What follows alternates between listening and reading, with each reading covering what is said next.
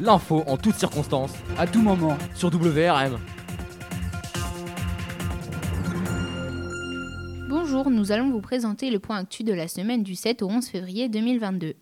Les titres. Quentin Filon-Maillet gagne une médaille d'or.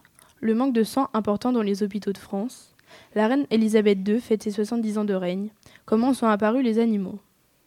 En premier, l'actualité française. La France manque plus de 3000 poches de sang dans les hôpitaux pour ne plus être en alerte. Ce manque est sans doute lié à la pandémie du Covid selon le ministère de la Santé. Ceci engendre le risque d'en manquer pour les opérations.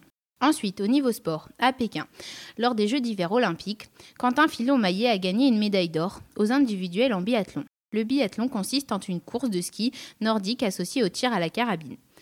Le biathlon a été introduit au JO pour la première fois en 1960 aux USA pour les hommes et en 1992 en France pour les femmes. Le règne de la reine d'Angleterre. La reine d'Angleterre, Elisabeth II, fête ses 70 ans de règne.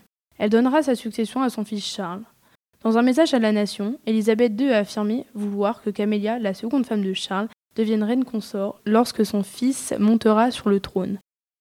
Pour terminer l'actu de cette semaine, comment sont apparus les animaux?